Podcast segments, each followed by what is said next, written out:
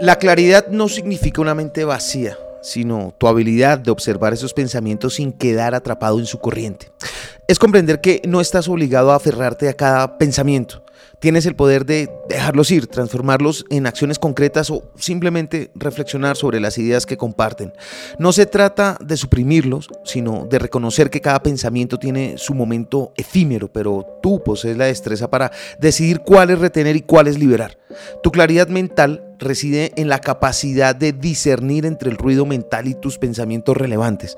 No estás destinado a ser prisionero de tus pensamientos, eres el maestro que decide cómo interpretar cada uno de ellos y actuar, porque puedes convertir esos pensamientos en acciones tangibles que impulsen tu camino o simplemente estancarte sobre su significado. La claridad mental es tu aliada más valiosa a medida que observas tus pensamientos con perspectiva, te vuelves consciente de tu capacidad para dirigir tu existencia. Lo aprendí en la vida. Están los libros. Soy Lewis Acuña y tengo más mensajes para ti. Te espero en arroba libro al aire en Instagram.